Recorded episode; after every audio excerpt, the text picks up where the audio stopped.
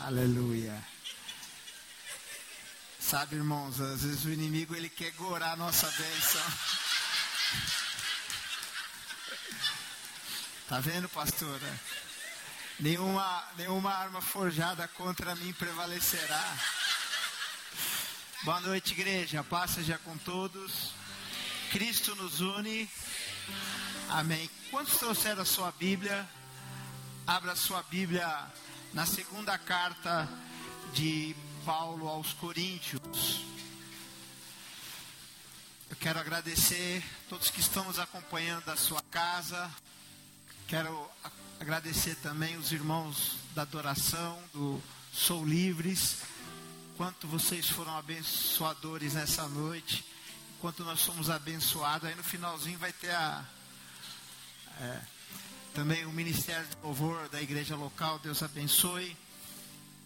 Segundo Coríntios, segunda carta de Paulo aos Coríntios, capítulo 3. Diz assim a palavra do Senhor: Estamos começando outra vez a recomendar a nós mesmos? Ou será que temos necessidade, como alguns, de entregar cartas de recomendação para vocês ou pedi-las a vocês? Vocês são a nossa carta, escrita em nosso coração, conhecida e lida por todos. Vocês manifestam que são carta de Cristo, produzida pelo nosso ministério, escrita não com tinta, mas com o Espírito de Deus vivo, não em tábuas de pedra, mas em tábuas de carne, isto é, nos corações. E é por meio de Cristo que temos tal confiança em Deus não que por nós mesmos sejamos capazes de pensar alguma coisa como se partisse de nós. Pelo contrário, a nossa capacidade vem de Deus, o qual nos capacitou para sermos ministros de uma nova aliança, não de letra, mas do Espírito, porque a letra mata, mas o Espírito vivifica. E se o ministério da da morte, gravado com letras em pedra, se revestiu de glória, ponto de os filhos de Israel não poderem fixar os olhos na face de Moisés por causa da glória do seu rosto, ainda que fosse uma glória que está desaparecendo, como não será de maior glória o ministério do Espírito, porque se o ministério da condenação teve glória, em muito maior proporção será glorioso o ministério da justiça. Amém? Oremos ao Senhor, Pai amado, no nome do Senhor Jesus, queremos te agradecer nesse momento e pedimos que o Senhor venha nos abençoar na instrumentalidade da tua palavra, no nome de Jesus. Amém, Jesus. Podeis assentar no nome Jesus. Sexta-feira nós tivemos a vigília de consagração para esse momento tão especial, foi muito importante. Os irmãos aqui na nossa igreja em vigília. Ontem também tivemos os jovens e os adolescentes, tivemos centenas de jovens e adolescentes aqui e o tema foi namoro, noivado, casamento e sexo. É. E aí eu ministrei sobre a importância de você procurar ter um dia um namoro à base da palavra de Deus. E eu mostrei na Bíblia como que tem que ser o processo. Falei sobre pai, sobre mãe, sobre sexo. Falamos de forma muito aberta para a juventude. Então, fico meu coração feliz. E quando você orienta o seu filho a estar no ministério de jovens, de adolescentes da igreja, você pode ter certeza que ele vai receber uma palavra do coração de Deus atual para que eles fiquem firme, abundante na graça do Senhor. E hoje pela manhã também tivemos um culto. Para mim, como pastor da igreja, é importante colocar irmãos de cultos diferentes, aquilo que está acontecendo na igreja. Então isso é muito importante. E hoje, nessa tarde, eu estava a orar e o Senhor tocou algo no meu coração sobre o texto que eu acabei de ler sobre ser uma mensagem viva, ser uma carta viva, uma carta de Cristo Jesus. É, Para vocês entenderem um pouquinho do contexto, essa mensagem foi escrita para os corintianos. não foi escrita para os palmeirenses, foram para os corintianos. Né? Hoje parece que teve um jogo Corinthians e Palmeiras e acho que houve um empate, graças a Deus, né? Porque se o Corinthians tivesse perdido, né? É, a primeira carta, Paulo menciona as riquezas espirituais que os corintianos tinham, os irmãos da igreja de Coríntios tinham. Era uma igreja cheia de dons, mas uma igreja atrapalhada, cheia de problema. E Paulo começa, o apóstolo Paulo começa a colocar ordem na igreja. Fala sobre ordem de culto, fala sobre as coisas erradas que estavam acontecendo naquela igreja. E essa carta foi tão contundente que alguns irmãos acabaram duvidando da autoridade espiritual de Paulo. Quem é esse? Qual é a autoridade que ele tem? E aí Paulo, ele escreve a segunda carta, e é essa carta. Alguns dizem que foram quatro cartas escritas e foram compiladas. Essas cartas foram anexadas, se tornando é, no, no canon cristão apenas as duas cartas. Mas essa segunda carta, Paulo, ele está dizendo o seguinte: olha, está falando sobre recomendação. Em algum momento da nossa vida, eu quero fazer uma pergunta para você: quem aqui tem é, menos de 10 anos de fé? Levanta a sua mão. Quem se converteu aí nos últimos 10 anos, levanta a sua mão. Quem se converteu nos últimos 20 anos, levanta a sua mão. Quem tem mais de 20, de 20 a 30 anos, levanta a mão. Quem tem. Não, aí eu vou me enquadrar, por isso que eu tenho que falar. Quem tem mais de 40 anos, levanta a mão. Esses que são a joia, a joia da coroa coroa não de idade, mas coroa de glória, de honra, né? Eu disse pela manhã que o tempo passa. O tempo passa, sim ou não? Tempo não passa. Quem passa somos nós. Você já olhou no espelho hoje? Você já encontrou um cabelinho branco? Tem irmãos que tá, tem dificuldade para encontrar cabelo. Mas eu, eu venho a ter o seguinte entendimento: o tempo vai ficar. E nós vamos passar. Então, eu estava vendo aqui a filha do Tiago, o filho do Tiago Prana, as crianças aqui, eu, eu virei para o pastor Marcos e falei assim, olha aqui é uma nova geração de crianças. O Gabriel que veio aqui, é, recebeu o diploma de batismo, ele é bisneto da onde foi fundada a igreja na casa da sua bisavó, que é a irmã Amazília.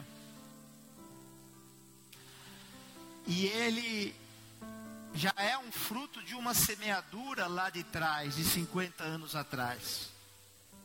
Por que, que eu estou falando sobre tempo? Porque cada um de nós carrega uma marca, cada um de nós carrega uma história, e nós estamos de passagem nesse mundo. Quem vai passar somos nós.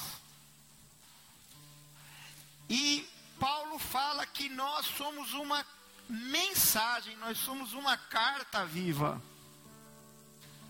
Que o mundo precisa ler, e o que é que o mundo precisa ler? sobre nós. O que, que estão lendo sobre nós? Essa semana eu recebi é, é, dois ingressos para um evento como vereador, para um evento que está acontecendo na cidade de São Paulo, inclusive agora. É um evento chamado Detal. E, e alguém falou assim: olha, o Digílio não vai querer os ingressos, porque ele é cristão. Aí eu disse assim: olha, eu vou querer o meu ingresso sim, Mas ele teimava em falar assim: olha, ele não vai precisar do ingresso porque eles são cristãos. Ô Digílio, você não pode ir nesse evento. Eu tava só estava só, querendo medir, conversando com eles. Como que ele estava me lendo? Qual que é a leitura que eu estou passando para ele? Aí ele virou, aliás, os cristãos aqui, ninguém vai ganhar ingresso porque isso aí é lugar de pecado. Eu achei muito interessante isso.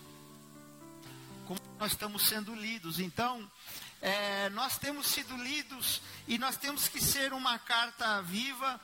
E, e, e Paulo, ele está falando aqui sobre recomendação. É, desculpa, mas se você é uma carta viva de Cristo, você não precisa de recomendação.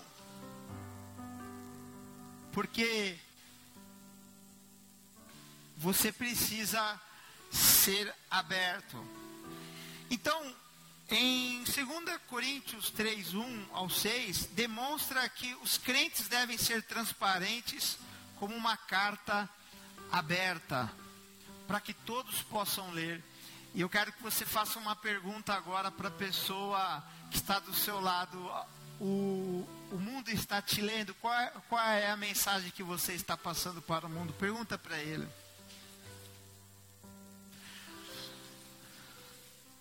Você a, aqui eu eu eu tô vendo uma geração nova aí, eles não sabem nem o que é uma carta direito. Eles sabem o que é um WhatsApp. Eles sabem o que é um e-mail. O que é um SMS. O que é uma rede social, mas a, a carta durante milhares e milhares de anos é o único modo de escrita. Quando Jesus chamou Mateus, quando Jesus chamou alguns discípulos, eles sabiam escrever, eles sabiam a, a melhor tecnologia da sua época.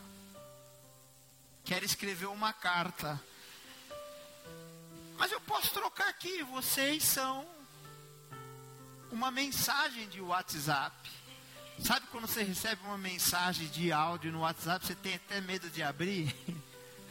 Você fala, meu Deus, não quero nem abrir isso aqui, o que, que vai vir aqui?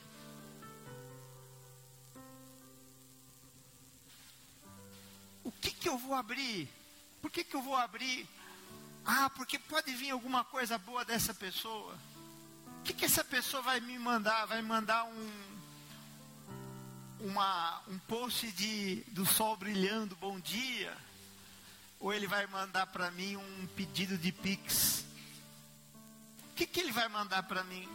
Então, para que nós possamos ser a mensagem, é, a carta viva de Cristo, a mensagem de Cristo, primeiro é, é preciso três condições. A primeira, a carta precisa ser aberta se as pessoas não, as pessoas estão lendo aquilo que nós somos, aquilo que nós pregamos, as pessoas estão nos observando, e Paulo dizia que nós estamos sendo observados por uma nuvem de testemunhas. Então a carta precisa ser aberta. Nós não podemos ser uma carta lacrada, grudada, fechada ao receber uma correspondência, queremos logo conhecer o seu conteúdo. Certa vez, os discípulos estavam, é, chegaram em Tessalônica e os judeus ficaram revoltados com a pregação dos discípulos e começou a haver uma briga naquele lugar. E aí eles gritaram assim: Ei, vocês são os homens que estão trazendo confusão para o mundo. Vocês estão transtornando o mundo. Chegaram até aqui, as notícias dos cristãos era que estava tendo barulho em Jerusalém, depois começou a ter em alguns lugares, e quando chegou na Tessalônica, falava, vocês são por quê? Porque eles eram uma mensagem viva. E ser uma mensagem viva não é você hoje ser condizente aos a, aos padrões do mundo ou que o estabelecimento tem colocado sobre a terra, o establishment, tem colocado sobre a terra. Não, agora vai permitir isso, aquilo, aquilo, aquilo, aquilo, outro. Não, não é isso daí. Quem estabelece aquilo que eu penso é o Espírito de Deus. E ele fala que se na lei que o povo vivia, a glória de Deus se manifestou por meio do rosto de Moisés, e ele teve que cobrir o rosto para que, para que as pessoas não ficassem ofuscadas com aquela beleza da glória, da presença de Deus, quando, quando Moisés desceu do monte. Ele está falando assim: quanto mais será agora que nós estamos não mais na lei, mas nós estamos na graça e nós vivemos a justiça debaixo da justiça de Deus, como será revelada tamanha glória e tamanha porção sobre a nossa vida? Você sabia que Moisés ele começava a usar o véu, sabe por quê? Porque teve um momento que a glória foi embora e ele precisava ser reconhecido como um homem que carregou a glória, só que a glória não estava mais, então ele já cobria já para tentar manter que ele era aquele homem separado, escolhido por Deus. Só que a glória de Deus manifesta, ela vai, ela vem. E nós precisamos desejar a glória de Deus debaixo da presença dele para que ele venha e encha a nossa vida há muitos anos atrás eu ia muito orar em monte. E acontecia umas coisas sobrenaturais no monte, que a glória de Deus descia e os gravetos ficavam todos acesos, fosforescentes, iluminados. Era uma experiência tão grande, tão maravilhosa, não é? Toda vez que a gente ia orar, Deus manifestava ali a sua glória, sabe por quê? Porque hoje nós somos debaixo da graça do Senhor e maior é a, é a, graça de Deus sendo manifesta, maior é a glória de Deus sendo manifesta na graça do que foi no tempo da lei. Então nós precisamos ser abertos, versículo 2 e 3. Precisamos ser vocês, são a nossa carta, escrita em nosso coração, conhecida e lida por todos vocês manifestam que são carta de Cristo, produzida pelo nosso ministério, escrito não com tinta, mas com o Espírito de Deus. Os princípios cristãos precisam ser vistos na nossa vida. Então, nós somos carta permanente e é necessário essa carta ter autenticidade. Não é? Somos uma carta que o próprio Cristo tem nos recomendado. O interessante é que se Paulo não fosse duro com a igreja de Coríntios na primeira carta, colocando a igreja em ordem, você sabe o que ia acontecer? A sua autoridade espiritual não seria contestada. Se ele fosse ameno, se ele fosse, ah, tá tudo bem, tudo pode, tá tudo legal, tá tudo ok só desse uma mensagem de encorajamento, mas ele pegou e deu uma mensagem de exortação: olha, vocês precisam mudar aqui, aqui, aqui, aqui. O culto, vocês são pessoas maravilhosas, vocês têm dons espirituais maravilhosos. Eu não vi até hoje uma igreja como vocês, é uma igreja pujante, mas do mesmo jeito que vocês se achegam na presença de Deus, vocês também vão e deixam a glória de Deus e a presença de Deus ir embora. Sabe, meus irmãos, a coisa mais importante na vida de um cristão é a presença de Deus. Davi foi um homem segundo o coração, foi um homem que até falava com a pastora Eunice, minha mãe, ela falou assim, olha, eu estou vendo lá a novela do, de reis lá, e, ai que raiva que eu tô com de Davi. Ô oh, cara carnal, fazia tanta coisa ruim. Eu falei, para ela assim, sabe qual que é a diferença? É que do mesmo jeito que Davi, ele errava, ele pecava, ele se arrependia. E ele se arrependia com um coração genuíno, ele se quebrantava. Então, se ele pecava, é porque ele arriscava. Mas Deus queria e Ele quer nos recuperar, não importa qual seja o seu pecado, qual seja o seu tombo, Deus não tem prazer de ver ninguém prostrado, caído, amarrado, preso. Deus ele quer levantar. E a glória do Senhor é em levantar. Fala para o seu irmão, a glória do Senhor está em levantar o perdido. A segunda coisa que é necessário para nós sermos cartas vivas é ser legível a nossa letra, a nossa mensagem. O que, que é legível? É uma mensagem clara. Nós precisamos ser transparentes e ter uma mensagem clara. Seja o seu sim, sim, seja o vosso não, não Passando disso é do maligno. A nossa mensagem tem que ser clara. Será que você tem sido claro para os teus filhos? Será que a mensagem para o teu marido tem sido clara, para tua esposa tem sido clara? Ou você simplesmente concorda com tudo, faz um carinho na cabecinha e deixa como que está? Como os como Eli, o sacerdote Eli, que viu seus filhos no erro e ele concordou com seu, os erros do seu filho. Davi também foi um homem negligente como pai.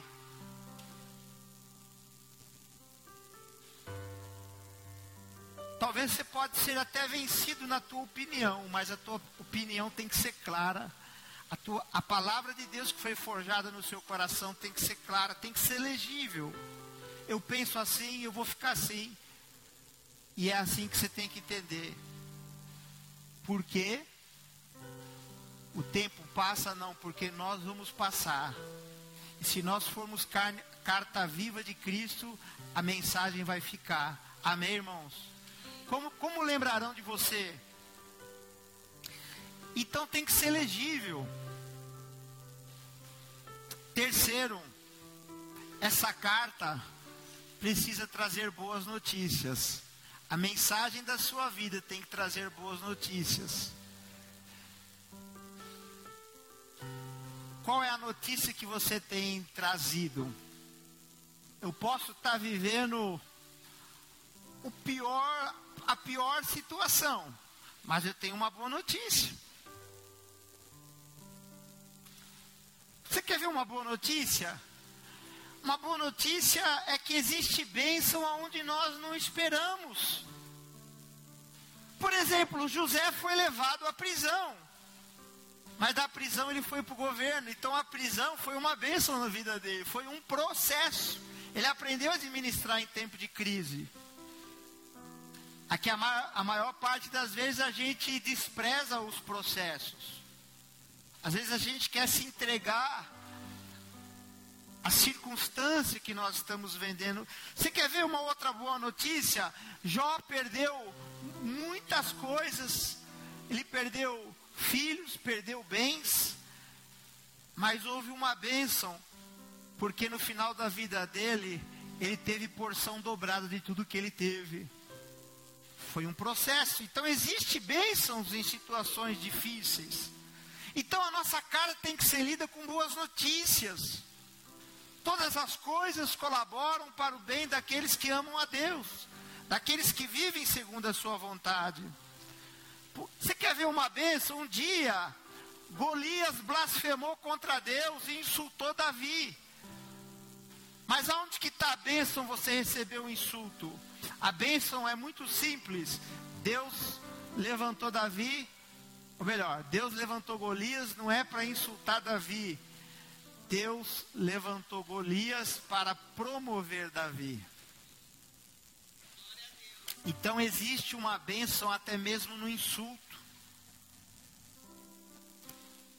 O espinho na carne de Paulo, ele orou três vezes, ele tinha um espinho na carne. Eu vejo muita gente discutindo o que, que é o espinho na carne. Ele orou e ele fala na carta: Pois eu tem um espinho na minha carne. Três vezes eu orei a Deus e as três vezes Deus falou que não ia tirar. Deus falou assim: Saulo, a minha graça te basta e o meu poder te aperfeiçoa na fraqueza. Olha o que Deus está falando para Paulo. Eu preciso, você precisa viver com espinho na carne para você ser uma bênção. E aí ele entende que o espinho na carne dele vai trazer uma nova graça. Quantos aqui precisam de uma nova graça de Deus? Graça é favor imerecido. Eu, eu vi, existe algumas igrejas neopentecostais que eles oram assim, falam assim, fala para Deus, dá aquilo que é teu por direito. Irmão, não ora assim não, pelo amor de Deus, senão Deus vai abrir o inferno bem grande, vai cair todo mundo. Porque o nosso direito é o inferno. Porque os pecados que nós praticamos na vida, nós ganharíamos como herança o inferno.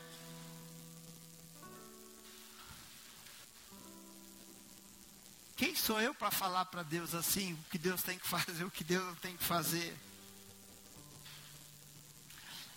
Olha que interessante, como a gente pode encontrar bênçãos? Eu falo para você nessa noite, a gente pode sim.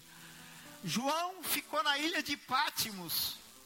Ele foi jogado em um tambor de óleo quente, mas não foi queimado, ele saiu ileso.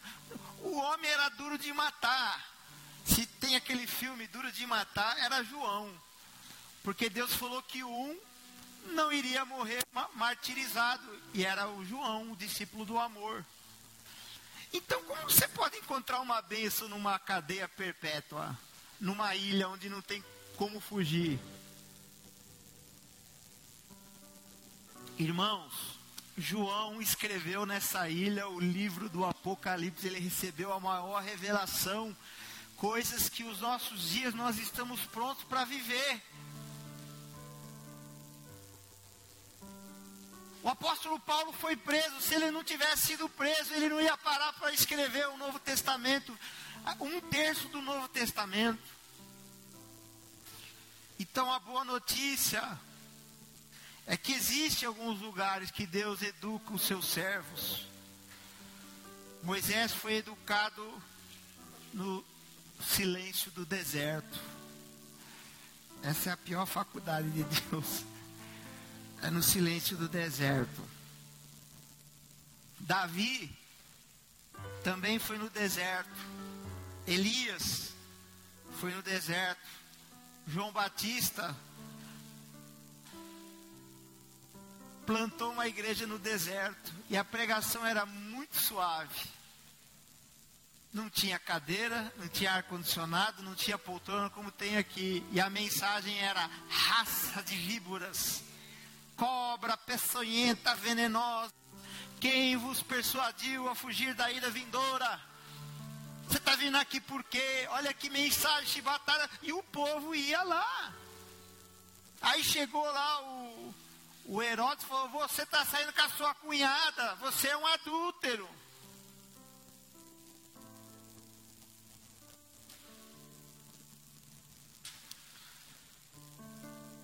Você precisa alinhar a sua vida ao padrão do céu. Então, queridos, nós temos que ser uma carta, terceiro, ter boas notícias. E a minha melhor notícia hoje que eu tenho para te dar é que Jesus ressuscitou dentre os mortos. Jesus está vivo e os sinais da volta dele estão claros. E ele prometeu que ele estaria comigo todos os dias até a consumação do século. Quer notícia mais maravilhosa do que essa?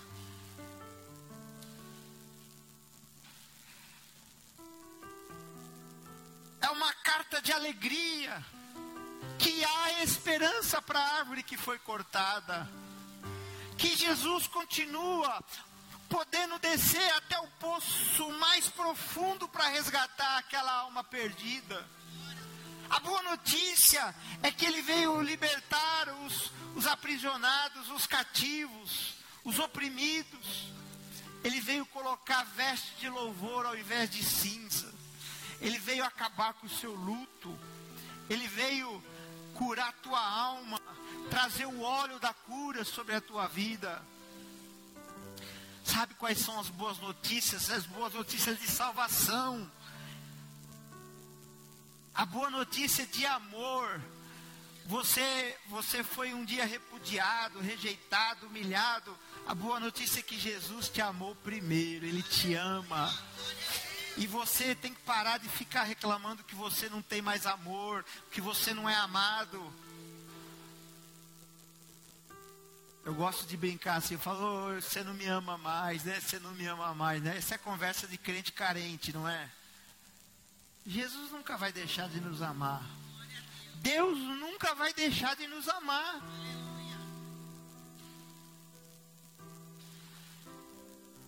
Mas Ele quer a nossa transformação. E se demorar a nossa transformação para nós vi vivermos a estatura do varão perfeito, que é Jesus, aí o processo vai ser doloroso, vai ser dolorido. São novas de salvação, de amor, de paz. Paz, já viu alguém sentir paz em meio à guerra? O Senhor quer nos dar paz em meio à guerra. No versículo 5 diz que a nossa compete a nós. Idoneidade e qualificação vem de Deus. Diz assim: Não que por nós mesmos sejamos capazes de pensar alguma coisa como se partisse de nós, pelo contrário, a nossa capacidade vem de Deus. Então aqui não é sobre mim, é sobre Deus, é Deus quem nos capacita, é Deus que nos orienta. Por isso nós precisamos ser uma nova criatura.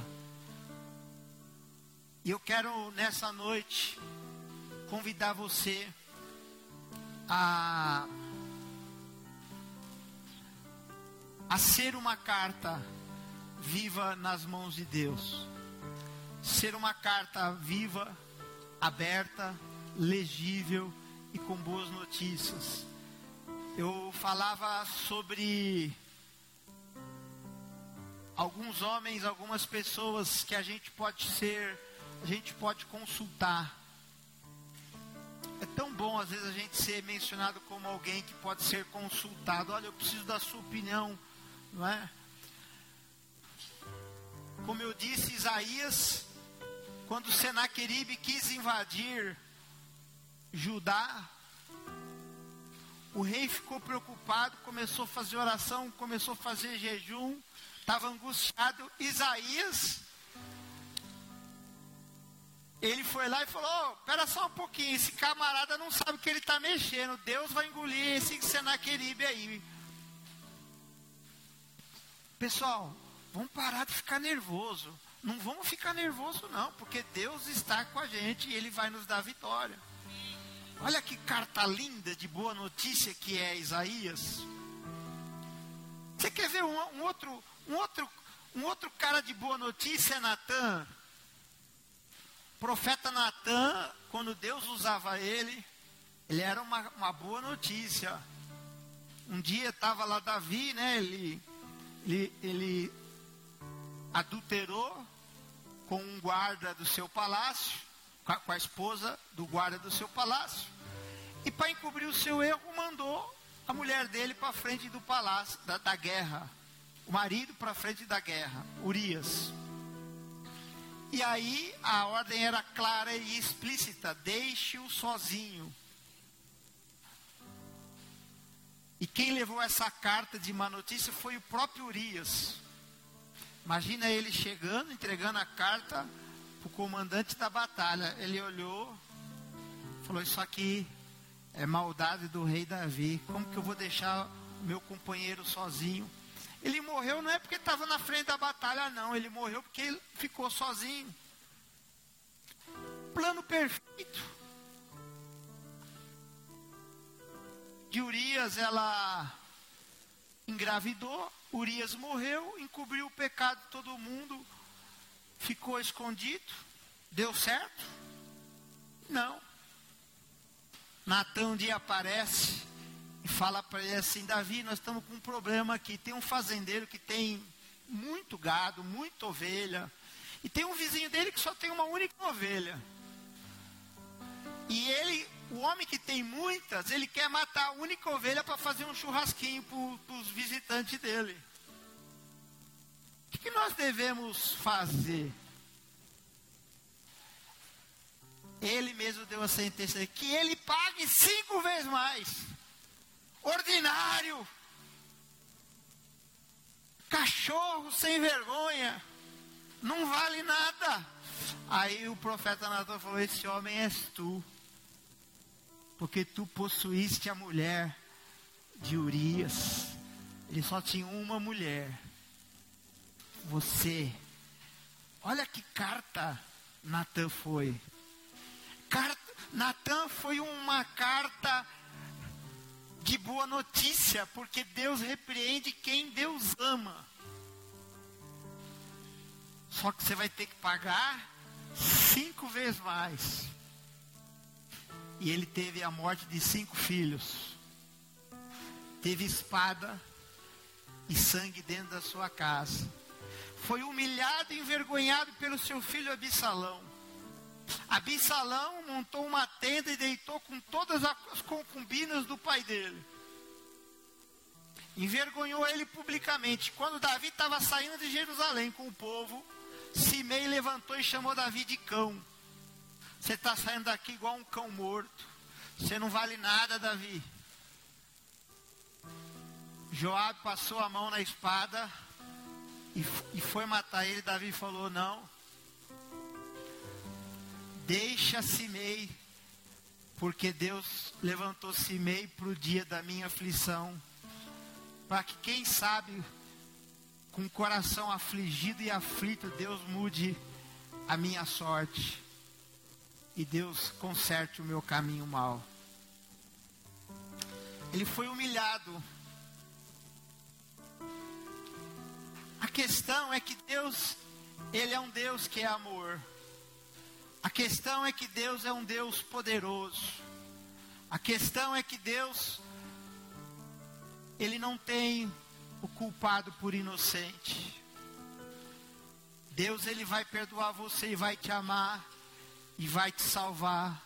Mas às vezes algumas consequências ficam na nossa vida. E a gente tem que aprender que a graça de Deus vai nos fortalecer para que a gente possa viver e superar tudo o que aconteceu de ruim na nossa vida. Amém, irmãos? Vamos tomar a mesa do Senhor. Eu quero convidar você para tomar da mesa do Senhor. Tomar da mesa do Senhor e comer da mesa do Senhor. Aqui no texto que eu li fala que nós somos uma carta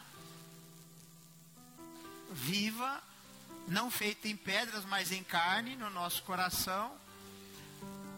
E somos uma carta de uma nova aliança. A primeira aliança começou com o homem, não deu certo. Mas muitos homens tentaram fazer aliança com Deus: Adão, Davi, Moisés, Noé, Vários. Abraão. Vários. E essa aliança partindo do homem, Deus querendo, melhor, o homem querendo a, o amor, o contato novamente que foi impedido por causa do pecado lá no, no, no Éden. Mas agora,